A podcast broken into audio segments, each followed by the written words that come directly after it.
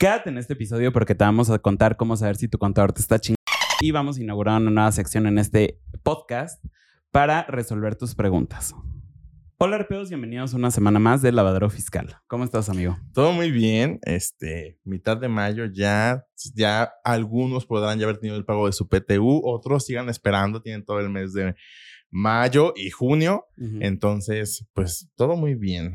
Sí, em, justamente vamos a hacer unos episodios de PTU, pero van a ser los últimos que salgan.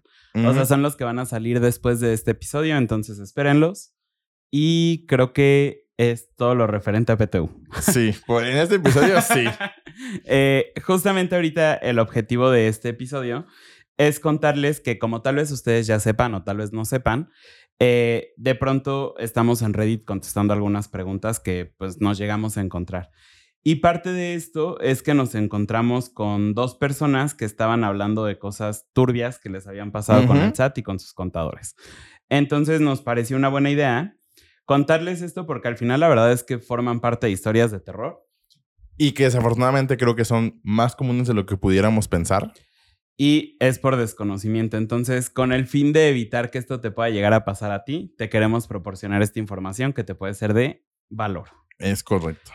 Y bueno, yo voy a leer la primera y menciona a un usuario en Reddit. ¿Qué onda con mi contador? Y dice, estoy bajo el régimen de personas físicas con actividades empresariales y profesionales o algo así. No les sé mucho este rollo de las cosas fiscales. Al hacer la declaración anual, el contador me dijo, mira, según el SAT, ganaste mucho por tener esas dos actividades y te sale a pagar 30, 3 mil pesos. Una disculpa, pero no tenía la coma. Pero tengo un amigo en el SAT que te puede echar la mano para que pagues menos. Total que le dije que hiciera lo que consideraba prudente. Días después me mandó la hoja del SAT con la línea de captura de 400 pesos a pagar. En eso me habla y me dice, mira, conseguí que pagaras menos en la declaración anual, pero debes pagar los honorarios de quien me ayudó en el SAT. Los honorarios de esa persona fueron de mil pesos. ¿Fue corrupción o el contador me sacó mil pesos? Hasta ahí si quieres y ya después les contamos como la otra parte. Sí, porque esta historia tiene dos, tiene una segunda parte. Creo que aquí lo primero que, que creo que debemos entender, antes del tema de impuestos, antes de todo eso, es que es muy importante que tú si vas a iniciar ya sea un negocio o vas a empezar a prestar servicios, pues sepas que el que los va a prestar eres tú. O sea, que tú eres parte fundamental y el, digámoslo así, el más responsable de que las cosas funcionen. Si desde el principio tu administración no es buena, eh, no tienes control, por ejemplo, si vas a vender cosas de tu inventario, de lo que vas a comprar, de las necesidades, si solo compras, compras, vendes, vendes y no sabes cuánto ganas realmente, desde ahí hay un problema que va a permear en la parte de impuestos. Entonces, siempre muchas veces muchas personas creen que el pagar muchos impuestos corresponde a lo que sea, menos a la parte administrativa. Sin embargo, la parte fundamental para que tengamos una buena, un buen pago de impuestos es una buena administración. Entonces, creo que eso es lo primero que tenemos que ver antes de hablar de regímenes, de cuánto, si 3 mil es mucho, es poco, ahí son otras cosas, pero creo que es algo muy importante que tenemos que tener siempre en mente. Sí, para nosotros es súper importante, ya lo estoy hablando como Arpea, que los clientes entiendan por qué pasan las cosas. Eh, creo que es parte de lo que nosotros consideramos desde el inicio, desde que hicimos Arpea, porque no les va a servir de nada. O sea, al final el conocimiento nosotros ya lo tenemos y ya sabemos cómo no podrían caer en esos errores. Pero a nosotros nos pagan por una asesoría o por un seguimiento mensual y al final también ellos deben de comprender cuáles son las repercusiones de los actos que están teniendo. Entonces, nosotros sí les decimos de que, oye, ahorita tienes que pagar, ayer me pasó 16 mil pesos. Oye, ¿por qué es tanto? Ah, bueno, porque fíjate, en el IVA tienes estos no deducibles, tienes esto, bla, bla, bla, bla, bla, y esto nos está afectando de esta forma. Y los clientes al final pueden llegar a comprender cómo les afecta uno deducible o cómo les beneficia el tener una factura. Ajá. Entonces, es súper importante que, creo que un poquito también a lo que iba Arturo y que nosotros también siempre les decimos a los clientes es no se desentiendan del negocio.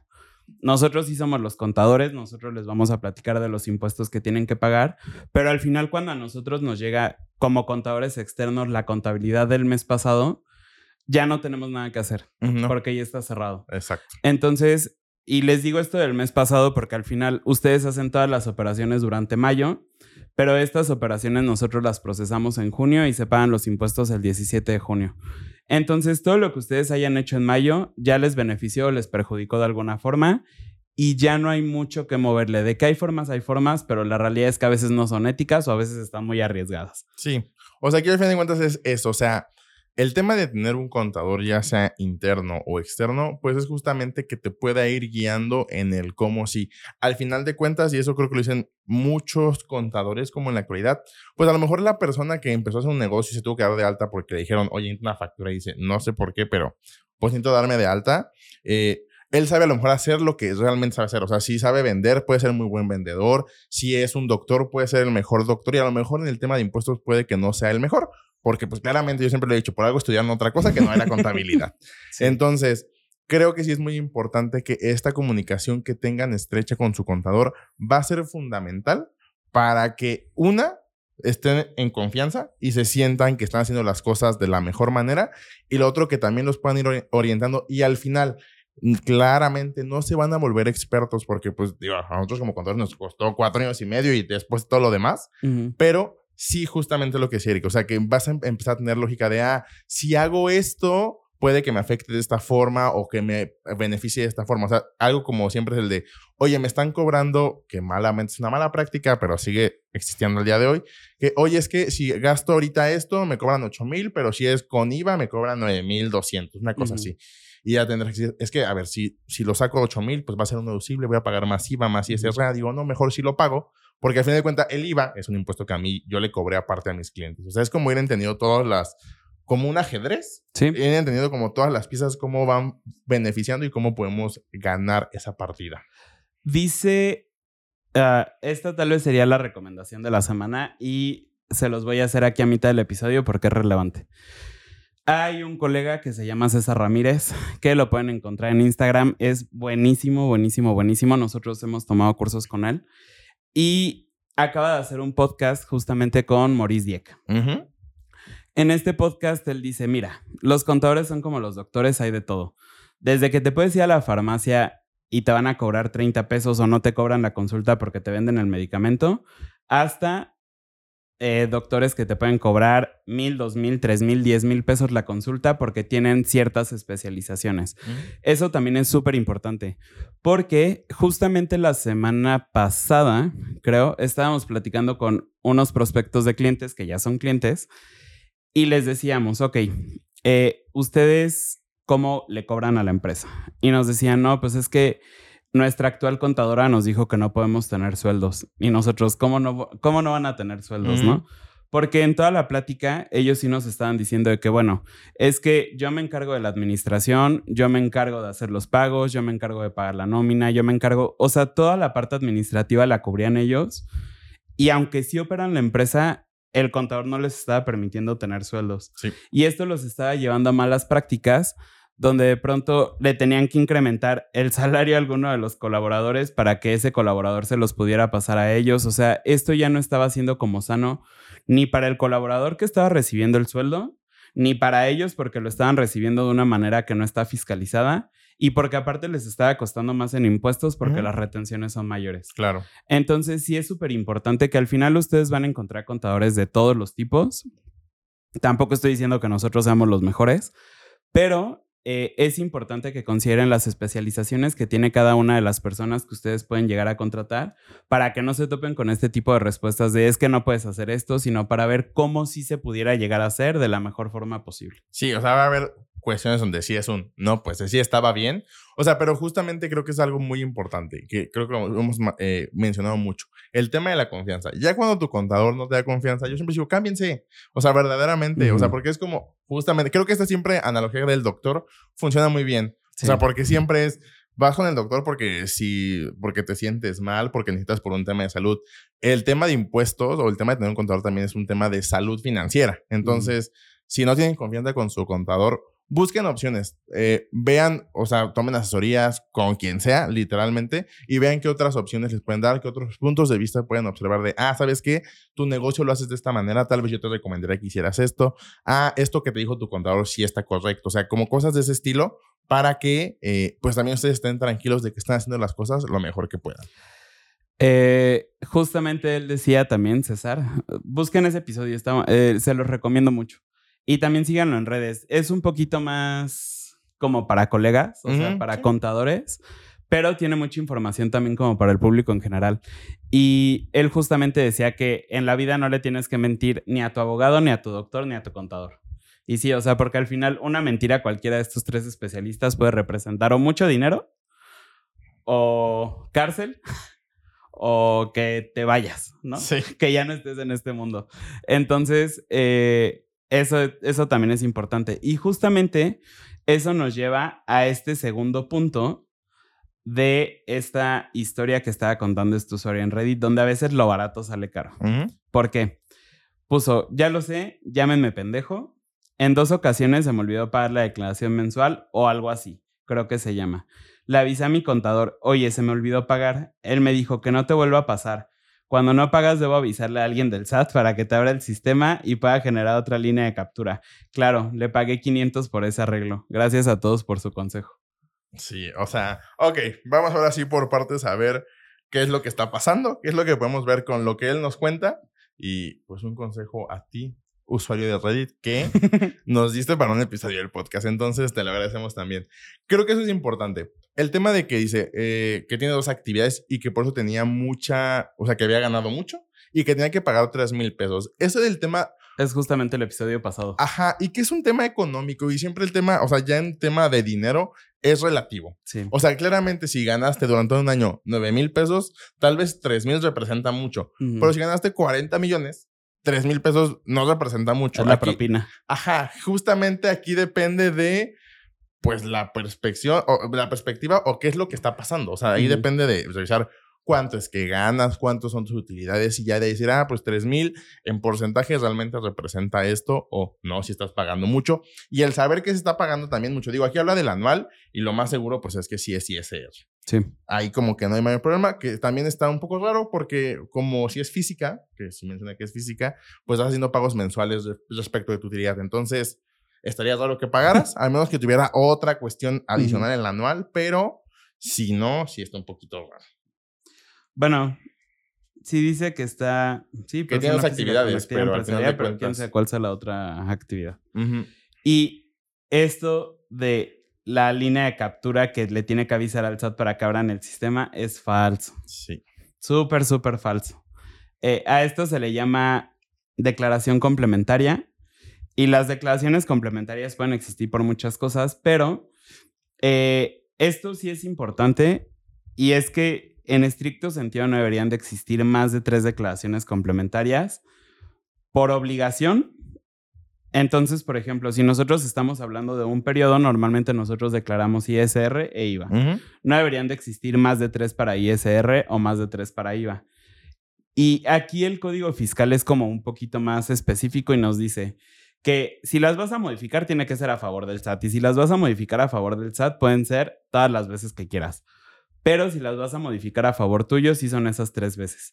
Sin embargo, también en la resolución miscelánea nos dicen que no se va a contar como estas tres veces cuando eh, es nada más para actualizar el monto que se tiene que pagar.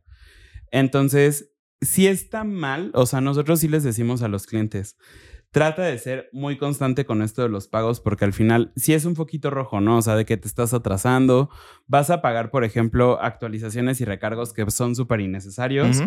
Pero, eh, o sea, trata de hacerlo lo mejor posible. Si pasa, no pasa nada. O sea, porque al final ni siquiera estamos consumiendo ninguna de estas tres complementarias porque lo estamos haciendo solo por modificar el importe que se tiene que pagar para pagarle al SAT. Pero eh, eso de que le tienen que avisar a alguien del SAT y que tienen que cobrar 500 pesos y algo por el estilo no pasa. La realidad es que hay algunos despachos que sí cobran una multa, por decirlo de alguna forma, por generar estas líneas de captura. Pero es simplemente porque representa un mayor trabajo administrativo. Sí, o sea, creo que justamente funciona en esos despachos para el tema de que el, o sea, su cliente sepa de que si no lo pago en tiempo, me, me, va a cobrar más mi propio despacho. Y son acuerdos que desde el momento en que tú aceptas una propuesta de servicios con ese despacho que te dice, si no pagas en tiempo y tengo que generar una, línea complementaria, te voy a cobrar tanto, dices, ok, estoy de acuerdo porque a mí nunca me va a pasar y te pasa, creo que después lo podrías dejar de hacer. Claro. No todos lo cobran, ahí depende de cada despacho, pero si es algo, o sea, que dar aviso al SAT nadie lo haría porque hay muchas empresas que pagan siempre, pueden, o cualquier contribuyente que puede pagar tarde por lo que quieras, en verdaderamente por lo que sea. Y el SAT sería muy millonario y no cobraría tanto por impuestos, no por pura bueno, no el SAT, los colaboradores del SAT. Ajá, sí, al parecer. Y bueno, también el tema de modificar la declaración, porque digo, en el primer caso del tema del anual que hablaba de que eran 3 mil y después fueron 400 pesos, el también el modificar de manera extraña, el SAT también sabe muchas cosas. Lo hemos dicho en muchos episodios. Hay muchos cruces por parte de la información del SAT, donde nada más él quiere que tú le digas lo que él ya sabe. Digo, aquí el contador fue medio turbio, ¿no? O sea, porque no sabemos si, por ejemplo, al inicio tenía que pagar los 400 pesos o si sí tenía que pagar 3 mil, modificó la información y ahora sí daba a pagar 400. La verdad es que no sabemos, pero es creo que también lo que nosotros siempre les decimos cuando hablamos de la anual de personas físicas, que la suerte ya está echada. O sea, al final, cuando nosotros llegamos al 31 de diciembre, ya tenemos las deducciones personales que vamos a tener, ya tenemos los ingresos que vamos a tener, las retenciones que vamos a tener. En ocasiones puede llegar a pasar que se modifiquen los ingresos, pero porque los patrones pueden hacer modificaciones según la resolución miscelánea a los recibos de nómina hasta febrero. Pero, o sea, normalmente ya todo lo que nosotros pudimos haber hecho para pagar menos ya está hecho. Exacto. Entonces, si lo está modificando simplemente omitiendo ingresos, está fatal. Sí, el SAT sabe todo, en verdad. Entonces, sí, tengan mucho cuidado con eso. Eh, cuando vean este tipo de prácticas, que eso también es creo que muchas veces eh, sentido común, que dices, oye, esto no suena a algo normal.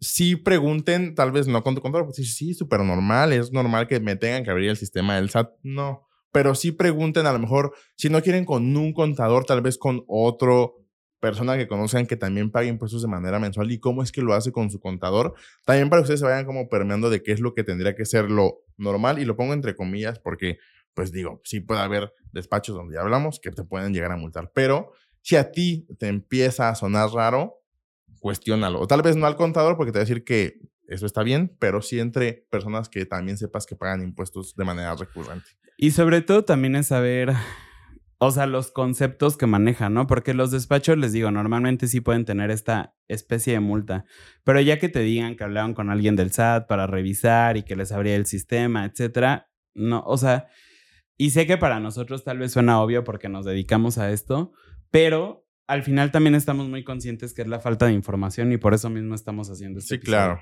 Entonces, mucho ojo y cuéntenla a quien más confianza le tengan. y bueno, o sea, tenemos otra historia que no sé si la quieras contar. Sí. Eh, la segunda básicamente es el cómo inicia este episodio, que es el cómo saber si mi contador me está chingando.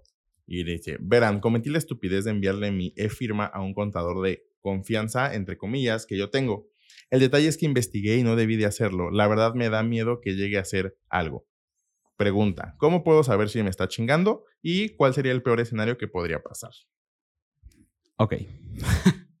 La realidad es que lo de la firma y también tenemos un episodio donde hablamos como de estos accesos especiales que podemos llegar a tener en el SAT, de la contraseña, la firma, los sellos, etc. La realidad es que la firma lo que tiene de especial, y de hecho el SAT trata de cuidar mucho la seguridad de la firma, ahorita voy allá, pero lo que tiene de especial es que tiene el mismo valor que tu firma autógrafa. De hecho, hay muchos documentos o muchos contratos, portales, etcétera, que se firman tal cual con la firma electrónica del SAT. Incluso la misma cédula profesional se firma con la firma electrónica del SAT. ¿Por qué tiene el mismo valor? Porque el SAT sabe perfectamente quién eres, porque para que tú vayas a, tramitar tu firma, te van a pedir datos biométricos como son tus huellas digitales, como es tu firma autógrafa y tu iris. Entonces, por, o sea, por el valor que puede llegar a tener la firma, es que si nosotros de pronto olvidamos la contraseña o lo que haya pasado, no lo podemos recuperar de ninguna forma más que yendo al SAT y revocarlo, porque cualquier persona le podría dar un uso indebido. Exactamente. Entonces, por eso la firma puede llegar a ser como un tema complicado y de mucho cuidado hacia las personas que se las compartes. la realidad es que la mayoría de los despachos la pedimos porque nos permite hacer muchas cosas sin tener que molestar a los clientes. Sí. Pero justamente aquí es de nuevo lo importante de que no sea de confianza, sino que sea de confianza. O sea, que si es una persona a la que le tengas toda la confianza del mundo y que la confianza no esté entre comillas porque pues podría hacer uso indebido de tus datos personales. Claro, sí, o sea, lo puedo decir, tenemos nosotros un cliente que, o sea, tenemos como toda la confianza, pero él, él se es ingeniero en sistemas. Ajá. Entonces él sí dice, no, la verdad sí me da, eh, como que no me, no siento seguro el tener que enviar en un correo un archivo tan importante como es la fiel, ni por correo, ni por cualquier otra plataforma. Entonces, la verdad con él sí manejamos eh, esta cuestión donde, de hecho, con él generamos unos sellos, pero hay unos eh, procesos o algunos trámites que sí necesitamos hacer con firma electrónica y si es de hablarle con él de, oye, ya dejamos como precargado esto en este portal, nada más hay que darle a aceptar y ya lo envías, pero él es él porque es ingeniero en sistema y él sabe cosas, o sea, más que uno. Nos ha pasado también con otro sí. cliente en asesoría. exactamente. Que seguramente va a escuchar esto y vas a ver quién es. Ajá, exactamente. Entonces, justamente eso, o sea, no estamos peleados, pero justamente buscamos opciones para tratar de molestarlo lo menos posible. Sí, y al final, o sea, a ver, mi objetivo no es hacerme rico eh, de estar como firmando contratos con la firma de los clientes ni nada por el estilo. A mí me interesa dormir en paz en la noche, ¿no? Pero habrá contadores que tal vez no. Entonces sí es súper importante que ustedes, creo que si yo les pudiera dar como un consejo para contratar un contador y nosotros lo hemos platicado siempre y siempre que hablamos con otras personas se los decimos, así nosotros nos gastáramos un millón de pesos en publicidad. Para nosotros vale mucho más que una persona de confianza nos recomiende con otra persona de confianza. Porque esa cadenita de la confianza justamente nos da esto que nosotros les estamos hablando. O sea, la confianza de que ellos lleguen con nosotros, nos pregunten sin ningún tipo de, ¿De juicio? de juicio, ajá, de, oye, fíjate que mi contador anterior me decía que compraba facturas, ¿qué hago? Oye, fíjate que venía trayendo estas malas prácticas, ¿cómo las corregimos? Oye, fíjate, y al final, digo, el que nosotros les podamos dar una buena asesoría y que aparte sientan la confianza, hace todo el combo para que puedan en su momento elegir convertirse en clientes con nosotros. Sí, sí, sí. O sea, creo que aquí. Y eso creo que siempre ha sido como un tema eh, dentro de el tema de contadores que no importa cómo lleguen, lo ideal siempre, de hecho, el código de ética dice eso. Que no hay que hacer publicidad. Ajá, que no se debe hacer publicidad y que todo siempre debe ser como de boca en boca. O sea, que es la única publicidad que está permitido como entre contadores. Sin embargo, pues sí, o sea, también es importante entender, van cambiando las formas de poder acercarnos a otro público que a lo mejor, por ejemplo, hemos tenido muchas asesorías de toda la, de toda la frontera, Ujú. de, o sea, de Baja California, Durango, Monterrey. Justamente es un contenido que a lo mejor si lo hiciéramos de manera tradicional no llegaríamos tal vez hasta, ese, hasta esos lugares, pero sin embargo al día de hoy lo podemos hacer a través de este podcast. Entonces, Ujú. y de todo el contenido que también se hace en redes sociales. Entonces, sí es muy importante la confianza. Creo que es algo fundamental. Si no, no va a funcionar, en verdad. Eh, Por ejemplo, en el tema de anuales es también muy común que a veces cuando solo eres sueldos salarios, pues contratas un contador. Porque tú sí decidiste, sabes el valor que tiene de ser un anual bien hecha y contrataste un contador. Eso también lo decía otro contador que también es muy famoso en redes sociales, Mario Beltrán, que decía, ¿sabes qué? Tú genera tu contraseña, busca cómo generarla. Hay muchos tutoriales en el SAT. Genérala, dale tu contraseña, que te envíe tus, tus acuses, todo lo que necesitas y después tú vuelve a cambiar tu contraseña. Para que si no tienes tanta confianza con ese contador que tuviste, al menos sepas que no puede hacer uso indebido de la información a la que puede accesar. Sin embargo, dependiendo de qué proceso estén haciendo la declaración anual, sí es importante que tu contador tenga la fiel. Porque, como tal vez ya habrán escuchado en este episodio, en otros o en algún otro lado, existe la famosa devolución automática y la no tan famosa devolución manual. Donde si ya nos rechazaron la automática, nos tenemos que ir a la manual y no hay de otra. Y el punto con esto es que esta devolución manual sí se tiene que firmar con fiel. Exacto. Entonces, ahí probablemente tu contador sí te va a tener que pedir ayuda a ti para que envíes. O sea, es que ahí es donde entramos de pronto en este tipo de conflictos porque se supone que el SAT no admite, creo que se le llama administración de negocios, que es que haya un intermediario entre el SAT y el contribuyente. La realidad es que las plataformas del SAT no se prestan para que no exista esta administración de negocios porque falta conocimiento en el ámbito fiscal, porque la plataforma está horrible, por muchas cosas. Entonces sí es importante que tengas algún especialista, pero nuevamente, y creo que todo este episodio se va a centrar en la Sí. confianza, es importante que confíes en él porque sí hay procesos en los cuales nosotros no podemos avanzar si no tenemos la firma electrónica. Sí, creo que es todo. Ah, Sí, creo que sí es todo por el episodio de esta semana. Digo, fue como... No fue queja, creo. No, no, no. no. O sea, pero sí es importante que conozcan este tipo de información porque al final les afecta o les, o les beneficia a ustedes. Sí, o sea, justamente, y también la idea, como bien mencionó Erika al inicio, es un tema de que sí nos gustaría escuchar cómo han vivido este tema del SAT, o sea, porque llevamos dos años hablando de impuestos y que si es bueno y lo que sea, pero tal vez este tema de el cómo tú has tenido este acercamiento con el tema de impuestos y el por qué a lo mejor dices, no, no quiero pagar, o no me siento tan en confianza pagando impuestos, o teniendo un contador. Eh, nos gustaría saber, ya sea que nos dejen en comentarios en el episodio en YouTube, si están viéndolo, escuchándolo en Spotify, te puedes ir a Instagram, ¿va a estar en Instagram, Rubén? Ajá, en Instagram, o si tienes Reddit, ahí también estamos eh, como RP Consultores. Ujú. Sí. Y ahí creo que ya está la pregunta eh, posteada de hace algunos días. También si nos puedes, nos quieres contar como de manera anónima, también nos funciona bien. O sea, Ujú. cree, eh, créeme que al menos en Reddit, donde es un poco más anónimo todo, puedes mencionar tu historia sin sentirte juzgado. Sí. O sea, así como nosotros lo hacemos en las historias uno a uno, donde nos cuentan cosas que a lo mejor dices, ah, esto no estaba tan bien o lo que sea, es un lugar seguro. Así también puedes hacerlo, digo, en YouTube, en Instagram, supongo que también está abierto ahí un área de como de preguntas, o en Reddit. Y bueno, justamente ya les dijo Arturo todos los lados donde estamos. Estamos en Instagram, Facebook, Spotify, Reddit, ah, TikTok y creo que YouTube, que es justamente donde está esto. Ahí, o sea, se pueden acercar para hacernos estas preguntas u otras, que también siempre nos da como material para el, el podcast.